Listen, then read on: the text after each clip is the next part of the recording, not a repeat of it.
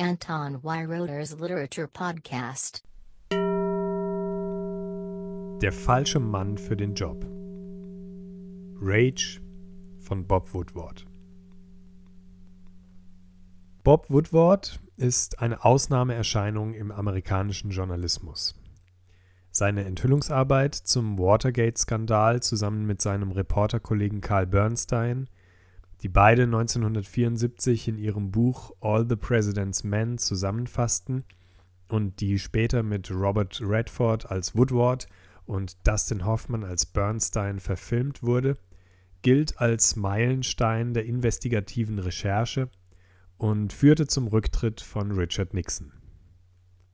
Seitdem hat Woodward 18 weitere Bücher über einige der wichtigsten amerikanischen Institutionen geschrieben unter anderem über das Pentagon, den CIA, George Bush Senior und Junior, Bill Clinton, Barack Obama und zuletzt nun über Donald Trump. Rage ist Woodwards zweites Buch über Trump. In seinem Vorläufer mit dem Titel 4 fasste Woodward im Jahr 2018 die ersten beiden Jahre der Trump-Präsidentschaft zusammen. Der Präsident fand dieses kritische Buch natürlich sehr schlecht und nachdem seine Mitarbeiter angeblich ohne sein Wissen die damaligen Interviewanfragen des berühmten Journalisten abgeblockt hatten, beschloss Trump nun für die Arbeit am zweiten Buch mit Woodward zu kooperieren und stand ihm für insgesamt 17 Interviews zur Verfügung. Ausgerechnet Woodward, der wie kaum ein anderer in den USA die Rolle der Medien als Kontrollinstanz und vierter Gewalt verkörpert, trifft in Rage also auf den Präsidenten, der die Medien zu seinem Feind erklärt hat und ihre Kontrollfunktion zu untergraben versucht.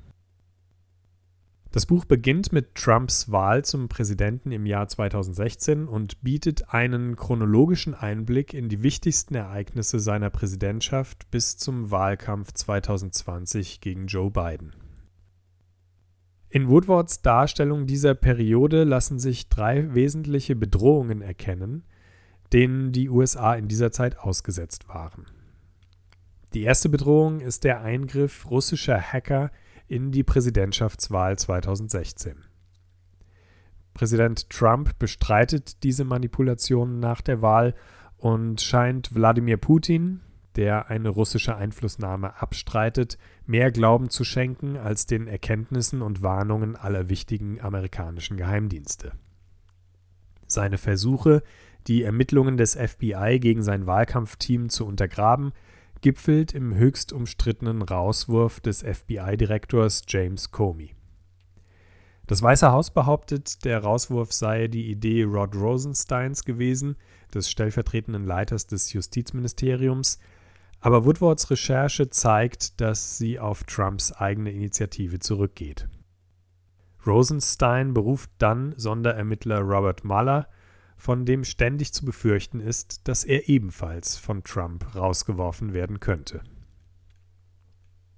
In der Russland-Affäre zeigen sich bereits wesentliche Verhaltensmuster des Präsidenten.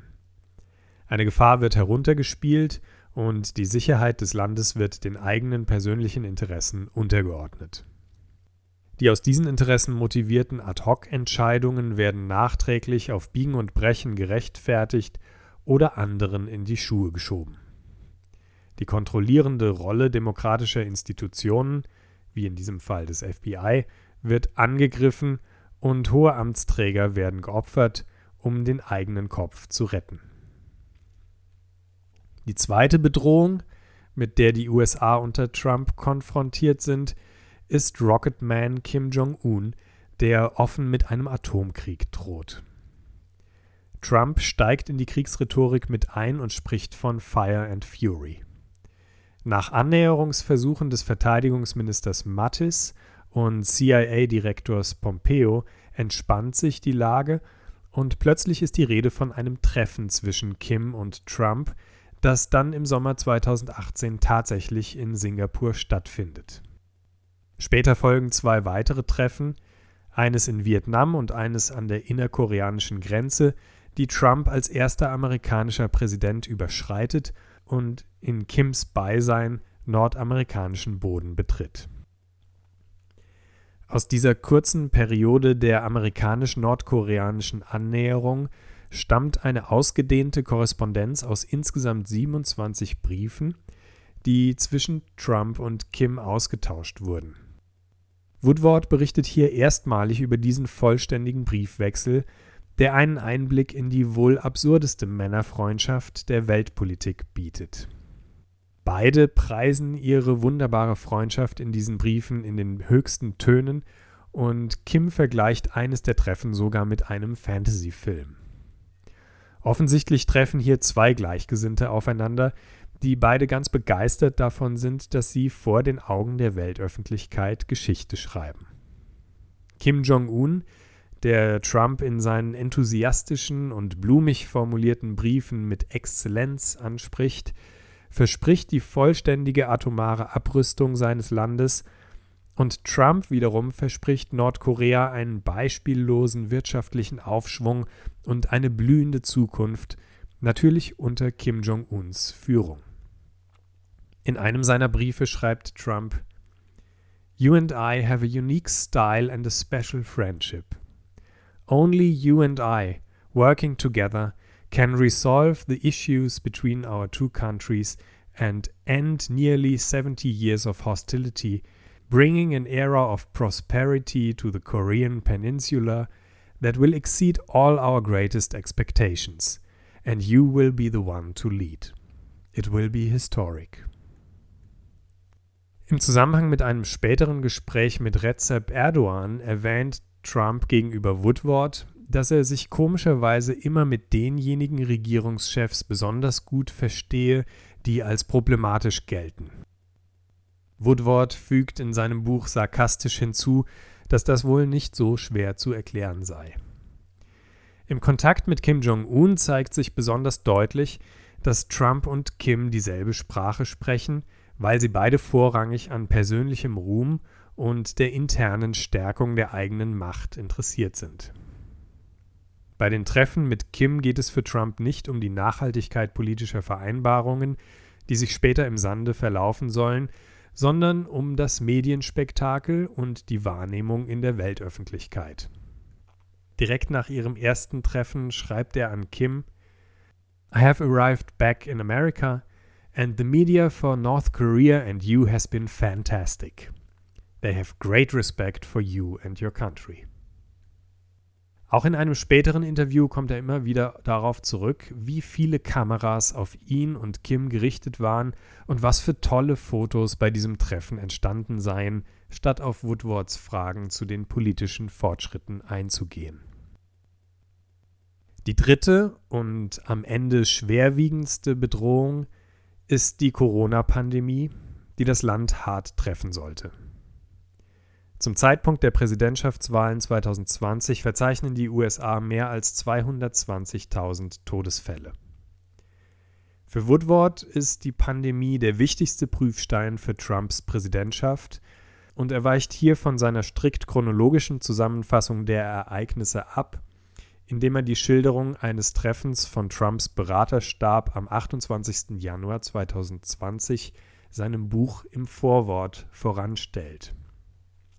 In diesem Gespräch im Oval Office warnt Sicherheitsberater Robert O'Brien den Präsidenten vor der sich gerade erst anbahnenden Pandemie und bezeichnet sie als das größte nationale Sicherheitsrisiko, das er in seiner Präsidentschaft zu bewältigen habe.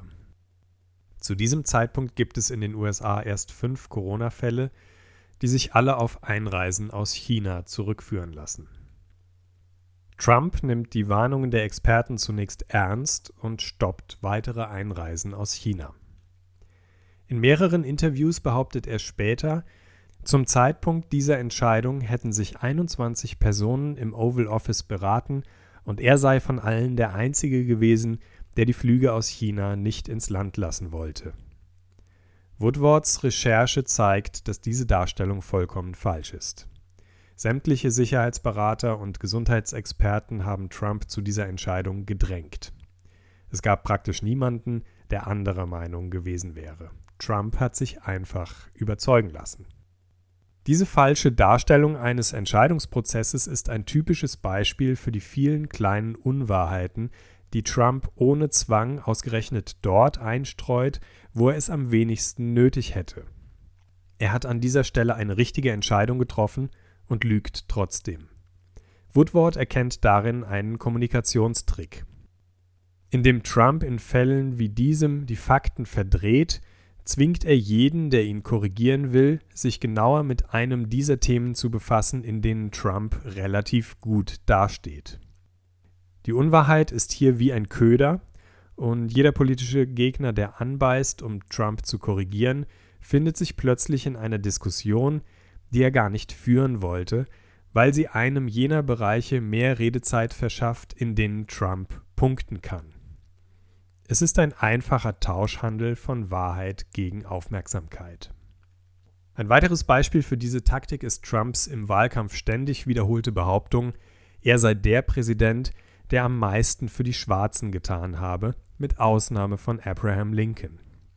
Wer diesen Blödsinn sachlich widerlegen will, ist automatisch gezwungen, sich mit den Maßnahmen Trumps zu befassen, die tatsächlich die schwarze Bevölkerung unterstützten. Auch die banale, aber ebenfalls ständig wiederholte Behauptung, er sei die Nummer 1 auf Twitter, ist zwar leicht widerlegbar, aber jeder, der sich die Followerzahlen ansieht, muss feststellen, dass Trump nach Barack Obama zumindest der Politiker mit der zweitgrößten Reichweite auf dieser Plattform ist. Trumps späteres Management der Corona-Krise wurde oft kritisiert und auch Woodward hinterfragt in seinen Interviews sehr kritisch das Vorgehen des Präsidenten. Weder in Trumps Antworten noch in seinen Maßnahmen ist ein roter Faden erkennbar.